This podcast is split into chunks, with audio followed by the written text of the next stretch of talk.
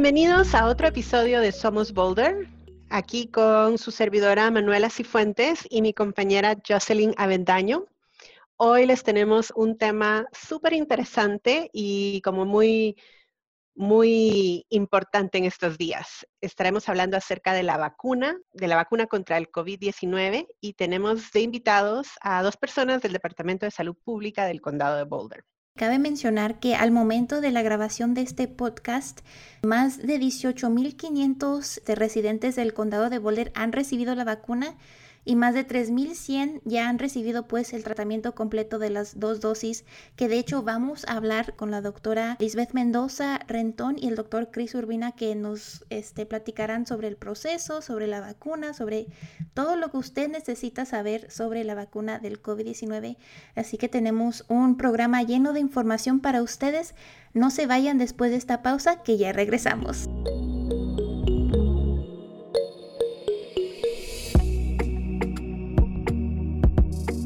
Si está enfermo con el COVID-19 o cree que podría haberlo contraído, tome medidas para ayudar a proteger a las personas para que no se enfermen. Quédese en casa, excepto para buscar atención médica. Llame al médico antes de ir. Apártese de las demás personas que vivan con usted. Use una mascarilla para proteger a los demás. Cúbrase la nariz y la boca con un pañuelo desechable cuando tosa o estornude y lávese las manos inmediatamente. Evite compartir artículos con otras personas de su casa. Esto incluye toallas y sábanas, por ejemplo. Asegúrese de que los platos se laven en agua caliente o en la lavadora automática de platos antes de que alguien más los use. Preste atención a cómo se siente. Si empieza a tener dificultad para respirar o está preocupado por su salud, llame al médico. Para más información visite cdc.gov barra coronavirus-es. Y bueno, hoy tenemos a dos invitados del Departamento de Salud Pública del Condado de Boulder. Vamos a presentar a nuestros invitados. Tenemos al doctor Chris Urbina, quien nació en Pueblo, Colorado, aquí cerquita, un poco al sur. Estudió biología en la Universidad de Stanford, en California. Se graduó como médico de la Escuela de Medicina de la Universidad de Colorado y también sacó una maestría en salud pública de la Universidad de Johns Hopkins en Maryland. El doctor Urbina fue, médico, fue director médico del Departamento de Salud Pública de la ciudad de Denver y también director médico del Departamento de Salud Pública y Medio Ambiente de Colorado. Hoy en día divide su tiempo como director médico para los condados de Boulder, Broomfield y Pueblo. O sea, él está encargado de velar por nuestra salud y bienestar. Bienvenido, doctor Urbina. Gracias por la invitación. Y también con nosotros está la doctora Lisbeth Mendoza Rentón. Este, la doctora Mendoza es originaria de la, de la Ciudad de México y egresada como médico de la Universidad Nacional Autónoma de México, o sea, la UNAM, y también hizo estudios en la universidad en Holanda. Además de ser doctora, está certificada como intérprete médico por la organización National Board of Certification for Medical Interpreters y por muchos años fue la codirectora de la filial de Colorado de la Asociación Internacional de Intérpretes Médicos. Recientemente aceptó el cargo de gestora cultural para el proceso de vacunación con el Departamento de Salud Público del Condado de Boulder. Bienvenidos ambos. Gracias, Jocelyn. Un placer estar aquí. Bueno, entonces hoy estamos hablando acerca del coronavirus y de la enfermedad que causa este virus, la COVID-19. El coronavirus es un virus nuevo para nosotros como humanos, ¿verdad? O sea, no habíamos estado expuestos antes a este virus. Entonces, quería saber si nos pueden informar un poco sobre cómo nos podemos proteger de este virus. gracias por la pregunta, Manuela, Jocelyn. Tenemos más información ahorita que, de, que antes. E, este virus sigue en la comunidad por un año. Y ahorita sabemos que lo más importante eh, para protegernos del COVID-19 es usar una mascarilla de cobre la nariz y la boca mantener una distancia de al menos seis pies, evitar las multitudes, no en grupos grandes, lavarse bien las manos, limpiar y desinfectar objetos y superficiales y obtiene más importante, la vacuna contra COVID-19. Ojalá que podamos hablar un poco de eso porque tenemos más información sobre la, vacuna. Y luego, listo, y otra este, confusión entre la gente es que muchos piensan que la vacuna se ha desarrollado muy rápido y por lo tanto hay miedo que, que, no sea segura. Este, ¿Nos pueden contar un poco sobre el proceso que se lleva a cabo para desarrollar una vacuna y si esta vacuna ha pasado por el mismo proceso? En, nuestro sistema de seguridad de las vacunas en los Estados Unidos garantiza que todas las vacunas sean lo más seguras posible. La seguridad es la prioridad principalmente para todos los sociales federales que trabajan para poner a disposición esta o otras vacunas contra el COVID-19. El proceso que estamos utilizando para aprobar las vacunas contra el COVID-19 es el mismo proceso probado que se utilizó para crear vacunas seguras y eficaces contra la gripe, la polio, el sarampión, tosferina y otras enfermedades. Durante este proceso, eh, que se realizan, que llamamos ensayos clínicos del FDA y también del ACEP, eh, usan rigurosos durante la evaluación em, e incluso más de 70 mil personas que ofrecieron como voluntarios o voluntarias ensayos clínicos para dos vacunas y cada ensayo clínica es igual.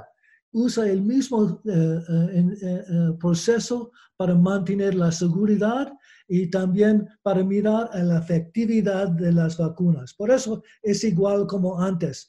El problema es, y tal vez podemos hablar sobre la, nueva vacuna, el, ARNM, porque es un poco diferente, pero podemos explicar que es diferente de las otras vacunas. Una cosa interesante, ¿no? A, mencionar sobre estas vacunas. Efectivamente, el proceso de autorización es muy riguroso. Em, a pesar de todo, eh, al ser una situación de emergencia, eh, o sea, se aceleraron los procesos, pero no quiere decir que se omitieron ninguno de los pasos. Eh, en este caso en particular, la FDA otorgó autorizaciones de uso de emergencia a estas dos vacunas eh, que se demostró a través de los estudios en todas sus fases, en todas y cada una de sus fases, como cualquier vacuna, demostró que eh, demostraron ser seguras y, efectivas y por eso fue que se otorgó este uso para, emergencia, ¿no? Y lo que, lo que vemos en esos estudios es que los beneficios conocidos y potenciales de esta vacuna son mayores que los daños conocidos y potenciales de infectarse y detener la enfermedad del coronavirus de 2019. Entonces, esto nos habla de que son vacunas que están bien, bien revisadas y que, y, que realmente se hizo una ponderación, ¿no? De cuál es la ventaja de utilizar estas vacunas frente a enfermarse y todo lo que hemos visto pues, como ustedes lo mencionaron, ¿no? Tanta enfermedad, tanta muerte, ¿no? Incluso. Y sabemos también que hay discapacidad, ¿no? Hay, hay, problemas que se quedan de largo plazo. Y, bueno, estas son vacunas muy confiables, se basan en años de trabajo para desarrollar las vacunas, que son como otras vacunas que ya son comprobadas, confiables. Y, y más aún, aún así todavía hoy que están afuera, la FDA, o sea, que están en uso, la FDA sigue asegurando que estas vacunas sean confiables y como todo producto que sale a a, uso de los humanos, eh, este producto sigue siendo vigilado. O sea, y, esto es parte del, proceso de la vacunación. Hay un sistema de vigilancia para ir registrando eh, qué, nuevas reacciones se observan en el público ya una vez que está eh, utilizado por toda la población. Entonces, eh, los sistemas de seguridad siguen en lugar, no solamente fueron el proceso de, aceptación o de aprobación, sino que todavía hoy siguen en vigencia y todos somos parte de eso, de los reportes para, para seguir haciendo la vigilancia de este producto. Súper, súper interesante. Eh, lo que les escuché decir es que hay todo un proceso, los ensayos clínicos que son eh, donde se estudia y se desarrolla la vacuna, pero que ahí no acaba el proceso de estar velando por la seguridad, sino que incluso ahorita todavía se está, se está vigilando, como, como eh, dijiste, Lisbeth, que, que todo siga seguro. Pero hay, hay varias tipos, tipos de vacunas, más bien la vacuna la están creando diferentes casas farmacéuticas. Entonces escuchamos que, que la Moderna, que la Pfizer. Entonces, ¿Cuáles son las vacunas que están ahorita disponibles? Eh, ¿Y existe alguna diferencia entre ellas? ¿Hay alguna que sea más segura o, qué nos pueden decir al respecto? Muy bien, gracias por la pregunta, porque es importante, porque la, comunidad dice que es nueva. ¿Cómo es posible que podemos usar esta vacuna contra el, el, COVID-19 si es, es, una, es un proceso nuevo, no? Pero en realidad tenemos este proceso de ARNM, el mensaje, es, e, e, el, proceso es, estamos usando por mucho tiempo, por décadas, décadas. Por eso, en, en realidad, estamos usando este método diferente antes que usamos este método con influenza, con el Zika, la rabia y cytomegalovirus. Por eso, este método no es nuevo. En realidad, es, es, es esa parte del proceso para descubrir ah, ah, o de, ah, se desarrolló vacunas nuevas.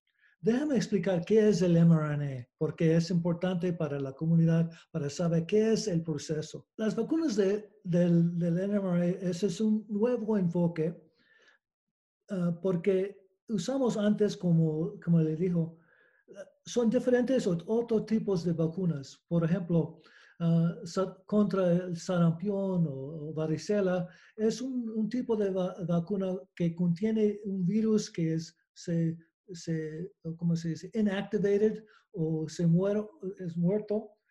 Pero este mensaje es diferente porque la, la, el mensaje del, del ARNM entra la vacuna por el brazo en los músculos y causa una inflamación o crece la, su, sistema inmunitario para crecer anticuerpos contra la proteína, se llama spike uh, uh, protein, afuera del virus del COVID-19.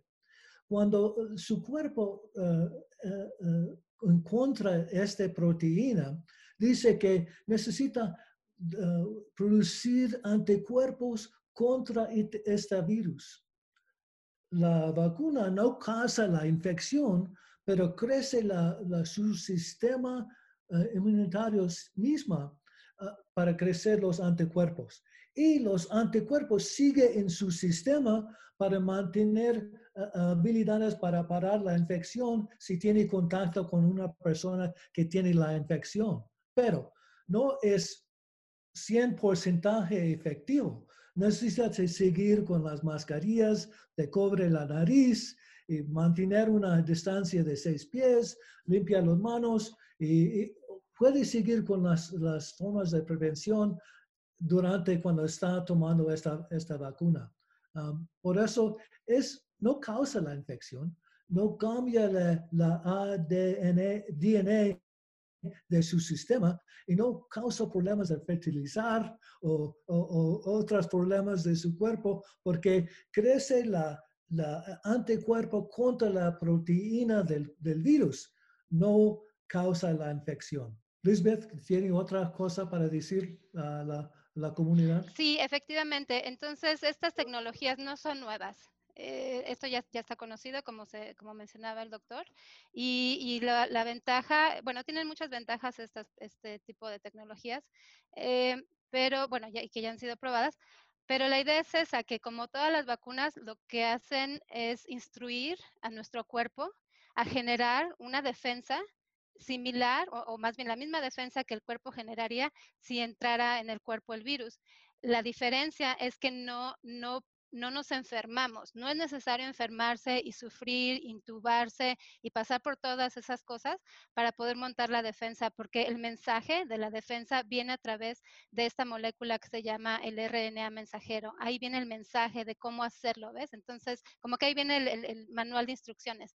Eh, te meten el RNA mensajero y ahí dice a la célula, bueno, aquí, aquí es, esta es la proteína a la que vamos a reconocer en el virus y cuando se mete el virus, eh, como ya te dije cómo hacer anticuerpos, órale, nos vamos todos contra el virus, ¿no? Y lo atacamos. Y el virus, en el momento que entra en el organismo, pues efectivamente se encuentra contra, con esta defensa, que es una defensa bastante potente, la de nuestro organismo, inducida por una vacuna, eh, y, detiene, detiene la, la, multiplicación y el ataque severo. Por eso es que es posible que uno desarrolle síntomas ligeros, ¿no? Obviamente como de una respuesta inmunológica, no de que te estás enfermando. Y, definitivamente no te vas a no te vas a enfermar porque no te están metiendo no te están metiendo el virus. Es solamente un mensajito, que es una, una proteína inocua, es más es un pedacito de una proteína que es súper indefensa, estás creando una, una, respuesta que no es eh, peligrosa para ti, ¿no? Y, estas dos vacunas que hoy en día tenemos, Pfizer y Moderna, ellas dos eh, pertenecen a esta innovadora, bueno, a esta forma, este nuevo enfoque de vacunas que descansan en los RNA mensajeros. Y con respecto a la, pregunta, ¿no? Sobre que son, si son, o, cómo son diferentes, o cómo son este, similares, si una es mejor que la otra, en realidad eh, las dos son igual de, eficaces, las dos tienen un 95% de eficacia, las dos, bueno, una tiene 94.1, que es básicamente 95%, y la otra tiene 95. o sea, la diferencia en realidad, digo, no es mucha, ¿no? Tienen ese por ciento, 95% de efectividad, pero quiero mencionar que ese 95% de efectividad es cuando se aplican las dos dosis. Y ahí viene una cosa en común que tienen estas vacunas. Las dos requieren que se apliquen dos dosis para alcanzarle el máximo de efectividad, que es este número, el 95%. Súper, súper importante. Por eso cuando uno se va a, decide que va a tomar la vacuna de, de COVID, tiene que saber que tiene que también aplicarse la segunda dosis.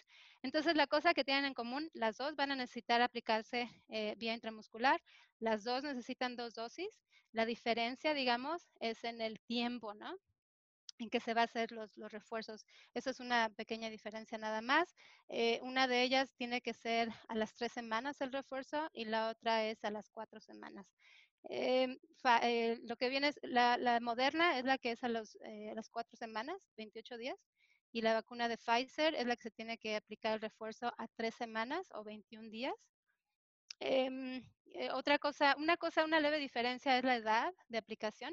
En el caso de Moderna está autorizada para su uso en personas de 18 años o más, mientras que la de Pfizer ha sido autorizada para personas de 16 años o más. ¿Y qué otra cosa? En realidad no hay, no hay, no podemos ahorita decir más sobre, eh, porque estamos aprendiendo, volvemos a lo mismo, siguen estando los estudios de vigilancia eh, farmacológica de esas vacunas, no podemos saber mucho más que cuál de ellas causa menos reacciones que las otras y todo ese, tipo de situaciones que todavía estamos aprendiendo y solamente podemos saber hasta que se aplican en poblaciones masivas como lo que está ocurriendo hoy. La otra cosa que tienen en común las dos es que las dos son seguras, las dos son confiables, las dos estudiaron ampliamente y pasaron por absolutamente todas las etapas eh, de una investigación para como cualquier vacuna.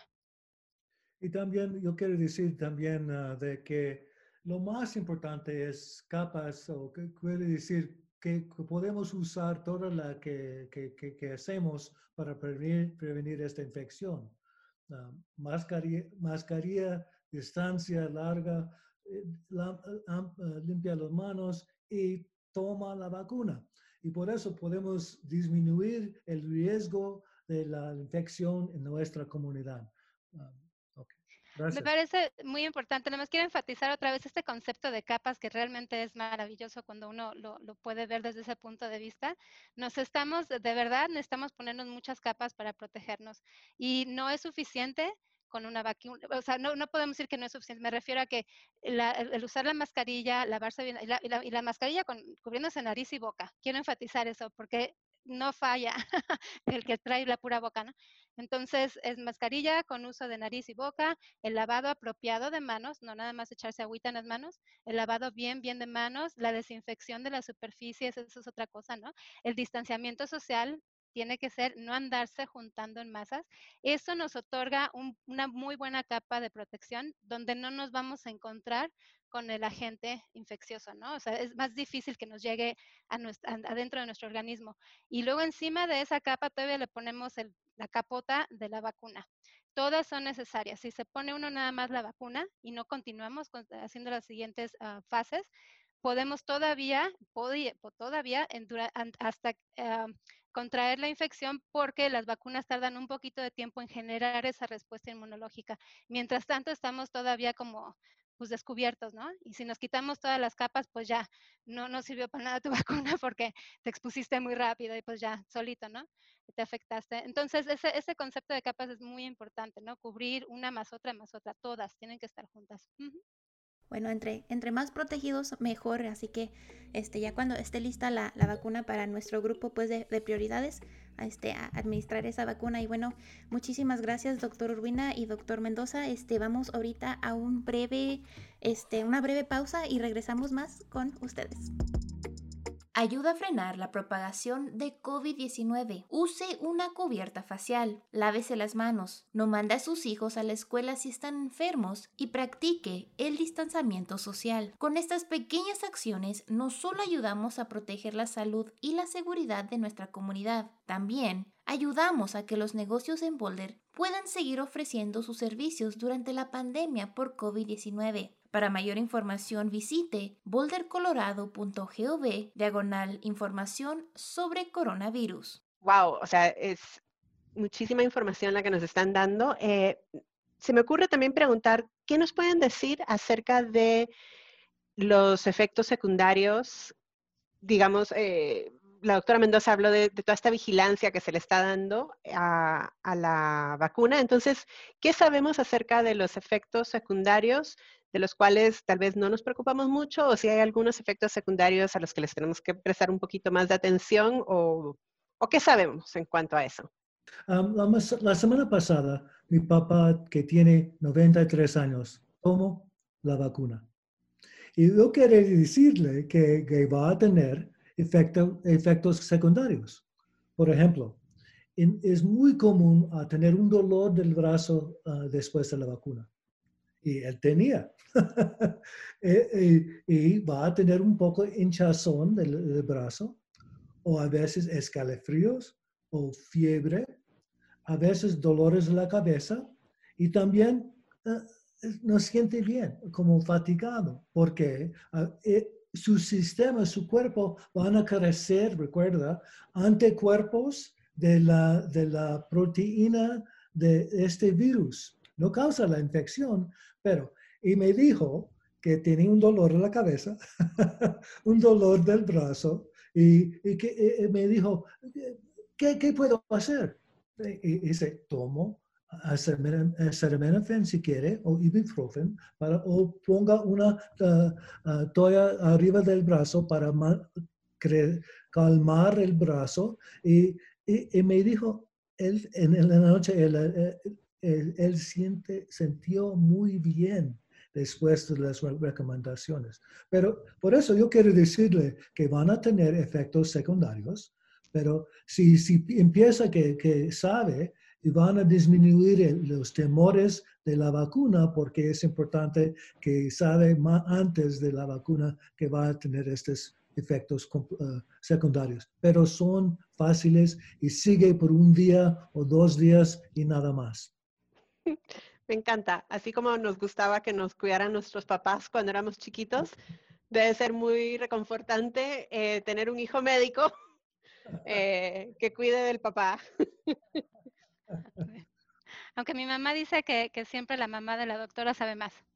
Entonces está bien, está bien, mamá, sí, está bien. pero sí, efectivamente, sí, igual como, como estaba comentando el doctor Urbina, sí, o sea, como todo producto, pues tiene efectos secundarios eh, esperables, digamos, se llaman eh, secundarios esperables. Hay algunos que no son esperados, nadie los vio venir y esos son los que reportamos en, la vigilancia epidemiológica. Pero dentro de los efectos secundarios que se esperan, que se han visto hasta ahorita, ¿no? Y que por cierto la lista sigue creciendo porque seguimos haciendo esa vigilancia, ¿no? Eh, crecen en el sentido de que al menos les avisan, ¿no? Si puede darle tal cosa y esto cede de tal forma, ¿no? Pero bueno, lo, más común es, eh, pues claro, el hinchazón del brazo o la molestia en el brazo donde se le puso la vacuna, eh, escalofríos, cansancio, dolor de cabeza, eh, fiebre. eh, todo este tipo de, bueno, las cosas que son bien comunes, yo se las estoy diciendo y estoy segura que alguien está pensando, ay, pues es lo mismo que me dio con la, o me da con la otra vacuna de influenza o con otras vacunas que uso. Eh, sí, efectivamente, son parte de, de esta, em, esta respuesta inmunitaria que se desencadena al tener este reto de la vacuna, ¿no? Eh, lo que es importante, bueno, usar también, claro, el, sentido común, ¿no? Si, hay un efecto que usted dice, no, esto ya es demasiado para mí, ¿no? Ya, ya es, no es normal, no se parece a lo que me ha pasado con otras vacunas y ya me estoy preocupando, pues sí, definitivamente hay que hablarle a su médico o, si la cosa se ve muy, muy este, espectacular, se siente como que hay una reacción, pues ya saben, así de una alergia severa, el 911 para todo, ¿no? Eh, como decía, bueno, una cosa más que quería comentar respecto de, estos efectos secundarios. Cuando ustedes van a ponerse la vacuna, va a haber un área de observación. Se le pone la vacuna y no se van inmediatamente a su casa, sino que pueden permanecer, y de hecho lo ideal es que permanezcan en esta área de observación solamente para ver eh, o asegurarnos de que no desarrolle una reacción severa anafiláctica. También deben saber que en estas áreas de observación y, cuando se organizan estas clínicas, hay gente que está capacitada para tomar inmediatamente acción y resolver cualquier eh, respuesta exagerada del tipo de una anafilaxia, por ejemplo. Entonces, desde hasta en el proceso de la aplicación, eh, muy de cerca se tiene que poner, eh, se tienen que instalar eh, mecanismos de seguridad. Entonces, no tenga miedo de que se va a vacunar y qué tal si me da una reacción y me muero. No, no va a pasar porque va a estar en observación. y la gente que está ahí está dedicada solamente a que no le pase eso. Y además eso es, son rarísimas, son, son efectos extremadamente raros que casi no se ven, ¿no? Pero, digo, puede pasar que haga una reacción alérgica y ahí está el equipo para inmediatamente resolverlo, ¿no? Y bueno, cambiando la conversación un poco, tenemos algunas preguntas sobre el proceso de, recibir la vacuna, en especial para nuestra comunidad, nuestros podcast escuchas, por decir. ¿Hay requisitos de documentación o estatus migratorio para recibir la vacuna y es gratis? La vacuna es gratuita, no tiene ningún costo en absoluto. Sobre todo, bueno, algún, al ver, a, lo mejor algunos de los proveedores tienen que hacer un pequeño cargo por el asunto de la, de la aplicación, pero no, sobre todo si no tiene seguro, seguramente es gratuita, ¿no? Entonces, no, la vacuna no tiene ningún costo y tampoco necesita usted entregar ninguna documentación. Las personas que le aplican la vacuna no les van a pedir ninguna identificación, ninguna prueba de su situación migratoria, nada de eso. Así que por ese lado no se preocupen. Eh, nadie va a estar, nadie está ahí para estarlos persiguiendo. Obviamente, esto es un asunto de salud pública. esas otras cosas se quedan aparte. Yo he visto un poco de información que ha puesto tanto del Departamento de Salud Pública del Condado como del Estado y, como que tengo entendido que cada estado determina como su protocolo de, quién recibe la vacuna cuándo. Y estaba buscando, somos 5.8 millones de personas en Colorado. Entonces, no estaría bien decir, vengan y el primero que llega y el último que hace cola está atrás de 5 millones de personas. Eh, entonces, ¿Cómo me entero yo si ya es mi turno? O sea, hay una página web donde puedo ir a buscar, hay algún número al que puedo llamar y está esta información en español. Si marco un número de teléfono, ¿me van a atender en español? Sí. Quiero empezar un poco, Lisbeth, porque quiero que la comunidad sabe que el proceso de, las fases que, que Lisbeth van a explicarlo y también el número en la página web son importantes, pero ahorita no tiene, tenemos suficiente vacunas. Eso es el problema. Tenemos un, tenemos un demand, pero no suficiente vacunas. Por eso yo pienso que es, vale la pena para discutir este, este tema, porque la, la mayoría de la gente que dice que quiero mi vacuna ahorita, ¿por qué no tenemos? Pero en fases podemos eh, resolver este problema y Lisbeth va a explicar qué son las fases y cómo puede aplicar por su cita cuando tenemos suficiente vacuna. Sigue, Lisbeth. Sí, efectivamente. Eh, punto, como, lo menciona el doctor Urbina, la situación es que la vacuna, los suministros son limitados, ¿no? No solamente ahora, sino en general sabemos, porque se está produciendo a gran velocidad, pero aún así somos millones en el mundo. Esto sirve para todo el mundo, no nada más para nosotros. Entonces, bajo ese principio de que los suministros son limitados, se, tiene, se tuvo que seguir una estrategia de prioridades, ¿no? Eso no solamente pasa en Colorado, eso pasa en todo el mundo.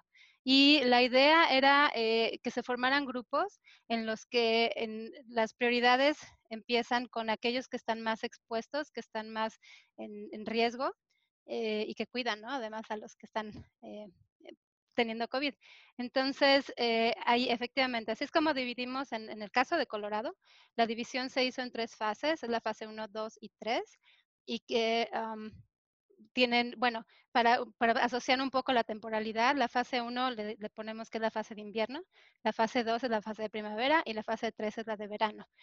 Eh, en la fase 1 es la que ya empezamos y en esta fase 1 de prioridad vamos a incluir a dos grupos que son el grupo A y el grupo B. El grupo A tiene a la gente eh, que está, por ejemplo, residentes y personal eh, en establecimientos de cuidado prolongado es gente que está, es muy vulnerable y, es, y, que, y que necesita estar protegida. Entonces ahí se incluyen. Y además personas que tienen contacto directo con pacientes de COVID por 15 minutos o más durante un periodo de 24 horas. Estos fueron las personas que después de estudiarlo, y no solamente aquí, sino volvemos a lo mismo, esto viene desde CDC, y esto es una cosa la Organización Mundial de la Salud, se determinó que son personas más en riesgo y que ellos necesitaban la vacuna primero. Ah, una vez pasada la etapa 1A, entramos en la etapa 1B. Y esta etapa 1B ya cubre a los habitantes de 70 años y más. También cubre a gente o personal de atención médica que está en un riesgo moderado, y personal de primeros auxilios y empleados esenciales de primera línea. Entonces, eh, hay una, eh, de hecho existe una, una tabla donde ustedes lo pueden ver si gustan como parte para que, para que distribuyan a, los, a, nuestro auditorio, para que vean esta tabla, ¿no? Que es la tabla de distribución de la vacuna contra el COVID de Colorado. Em, hoy en día, lo que está pasando aquí en, en, Colorado es que se ha aplicado ya la fase 1A y, eh, se, y se está completando este grupo, ¿no? Tenemos que completar una vez todavía, nos faltan 2.300 trabajadores de la salud que entran en el grupo 1B con riesgo moderado eh, que, bueno, que estas son, son personas que consideramos este grupo, ¿no? Una cosa interesante, bueno, una cosa que, que debemos saber, para hoy, hoy por hoy, ya se han vacunado uno de cuatro residentes de 70 años o más en el condado de Boulder. Y estimamos que va a durar más o menos, o nos va a costar, o nos va a tardar eh, hasta siete semanas para completar la vacunación de este grupo, ¿no? Pero volvemos a lo mismo, como decía el doctor Urbina, depende de cuánta vacuna recibamos, ¿no? Eh, por eso no hay que desesperarse, o sea, hay, todo un esquema muy pensado de priorización, de, priorización y eh, además, volvemos a lo mismo, se va distribuyendo conforme se va recibiendo la vacuna, ¿no? Em, lo que hay que hacer es registrarse. O sea, aquí lo importante es inscribirse o apuntarse en la lista, digamos, ¿no? Y eso, ¿a qué se refiere esto de la lista? Se, refiere a que se registra uno para recibir los mensajes de texto o los emails o las comunicaciones por parte de Boulder County Public Health eh, con respecto a dónde y cuándo se puede uno vacunar. Cuando llegue uno a, o sea, cuando, cuando, uno ya caiga en esa etapa o en esa fase de la vacunación, ¿no? Eh, cabe decir que, por ejemplo, cuando uno se registra en línea, te preguntan, te hacen una serie de preguntas para darnos cuenta en qué grupo cae la persona que está recibiendo, o sea, quién, si tú te registras, ¿en qué grupo caes tú? Para saber cuándo comunicarnos contigo y decirte, ella ya está la vacuna y se va a aplicar en tales lugares, en tales fechas, eh, y ahora sí hay que hacer el registro oficial, ¿no? Es importante también mencionar que eh, uno se puede inscribir para que le llamen para ya hacer su cita de la vacuna, pero en realidad estas llamadas son nada más para notificar dónde y cuándo ya están disponibles para ti. Después, lo que pasa es que hay una, los proveedores, los que realmente aplican la vacunación, ellos tienen su sistema de registro para cita. Entonces, por eso hay que meterse a las páginas que les voy a decir. Entonces, sí existen en español también, pero la, primera página de, acostar, de, que hay que recordar es www.bouldercountycovid19.org. Así como se oye, bouldercountycovid19.org. Y, y, para quienes nos están escuchando, vamos a tener toda esta información. No tienen que sacar ahorita con qué apuntarlo, lo vamos a, a tener en las notas, pero continúa. Exactamente. Y cuando ustedes van a esa página de bouldercountycovid19.org, ahí hay una opción para darle clic en español. Y entonces sale en español. Les daría la liga, Isma, se las podemos mandar, pero es una liga muy larga. Mejor se las mandamos. Eh, la otra eh, página importante es la de eh, bouldercounty.org y es www boco.org slash COVID vaccines. As it sounds. boco.org slash the COVID vaccines. Y eh, en esta misma página lo que pueden ver, y está buenísimo, es la lista de los proveedores que ofrecen la vacuna. Y la lista crece y la lista cambia y por eso hay que estarse metiendo. Y está muy buena porque ahí incluso les dan la liga donde usted le puede dar clic a, por decir Kaiser, es que me voy a registrar con Kaiser. Muy bien. Entonces le da clic ahí y ahí se registra. Eh, no es que yo no sé, yo no puedo usar computadora, no tengo con qué. Ah, puede, ahí hay un teléfono donde usted puede llamar a Kaiser, ¿no? Para que sepa y le, y den la información y lo registran. Entonces ahí le resuelven sus problemas, ¿no? Y además de que viene la lista completa de los proveedores, a ver qué le queda cerca, a ver cuál le gusta, ¿no? Entonces, hasta para con esa, ¿no? Igual lo mismo, esta página también tiene una versión en español, que también se las podemos mandar. Y una, un número telefónico que se puede utilizar para quienes no tienen acceso a Internet, email o mensaje de texto es el 720-776-0822. 720-776-0822. Y este es un centro de atención telefónica eh, para que ustedes puedan, de, verdad, así en el extremo, ¿no? La gente que de plano no puede de otra forma, pues aunque sea así, ¿no? claro que, el, que la, el, consejo, ¿no? Y, ahora sí que lo que le pedimos a la gente, pues que nos echen una manita y si el abuelito no tiene acceso y eso, pues ayúdenle, ¿no? A que se registre, aunque sea que se registre para recibir los mensajes, ¿no? Y estar vigilando que llegue la, el aviso de abuelo, ¿no? Cosas así. Entonces hay que, hay que echarnos la mano todos, pero bueno, ya sin así, pues están todos estos recursos, ¿no? Gracias por todas esas enlaces y ese número de teléfono, como mencionó Manuela anteriormente. Eso se los tendremos en las notas del podcast. Este, pero como habían mencionado antes, un poco de los retos, obviamente, pues el número de vacunas que estamos recibiendo. Hay algunos retos principales de, este, sobre la distribución de la vacuna de Boulder, especialmente entre la comunidad de habla hispana, además, pues del, del suministro, pues de la cantidad de vacunas que hay. Sí, y, realmente tienen que ver mucho con los retos en general eh, en el acceso a, la salud, a, servicios de salud, ¿no? Entonces, eh, una situación es cómo hacer que les llegue la información en el idioma, ¿no? A lo mejor no es tan difícil, no suena tan difícil, pero eh, cómo hacer que los llegue a todos esos, hasta las, la última persona en las comunidades, el acceso a tiempo, o sea, lo más pronto posible, en cuanto sale la información que les llegue, que no tengan que pasar dos semanas desde que se publicó y apenas les avisan a, estas comunidades, no. ¿Cómo le podemos hacer para que llegue la información inmediatamente eh, y además en su idioma, obviamente? Y la información más precisa también, que no les lleguen este, mensajes erróneos de fuentes que no son, eh, obviamente, pues confiables, ¿no? Entonces, ¿cómo hacemos que llegue el mensaje sobre cuándo, dónde? Y, la, y esto que estoy diciendo es otro problema, es cómo hacer que les llegue la información veraz, la información donde no hay nada de conspiraciones, no hay ese tipo de cosas que están haciendo que la gente dude, ¿no? De, aplicarse la vacuna o no. Eh, estamos conscientes de que hay muchos rumores y hay muchas cosas que circulan en las redes, eh, son mentiras, Em, entonces, ¿cómo le hacemos para acercarnos a todas estas personas y decirles, no, o sea, eso que escuchaste no tiene ningún fundamento científico, no existe ninguna evidencia real que sustente lo que estás oyendo y esto es, como está la cosa, ¿no? Darles toda esa información para que tomen su decisión que al final del día es la decisión de cada persona, ¿no? Eh, que, que, tengan con base en toda esta información, ¿no? Entonces, creo que eso, la duda, es otro problema que, que ocurre en, en, la población latina, escepticismo al respecto de, incluso de COVID. Um, Hay, gente que no cree todavía que existe COVID. Y bueno, algunos que creen, no creen en la vacuna o le tienen miedo. Entonces, ¿cómo le hacemos para llegar a ellos? Y ahí es donde necesitamos que la comunidad se acerque y nos diga todas sus preguntas, sus dudas, sus miedos, eh, para que nosotros resolvamos, ¿no? Y encontremos una, encontremos una forma de, entregarles lo que sí sirve, lo que sí es información veraz, para que tomen su decisión educada, ¿no? Em, básicamente es la, las, las, cosas donde uno tiene más problemas, desde luego que el asunto de la tecnología, ¿no? algunas comunidades no tienen acceso quizá tan fácil, ¿no? A internet o registrarse, aunque todo el mundo tiene hoy en día un teléfono celular para hacer este tipo de cosas. Em, la otra es, por ejemplo, el grado de, de conocimiento de los, del, lenguaje, ¿no? El del lenguaje incluso eh, que circula para, para, hablar sobre las vacunas, ¿no? Em, o simplemente el, lenguaje. O sea, hay gente que no lee, no, no, lee porque no sabe leer. Mucho pasa en nuestras comunidades eh, por el grado educativo bajo.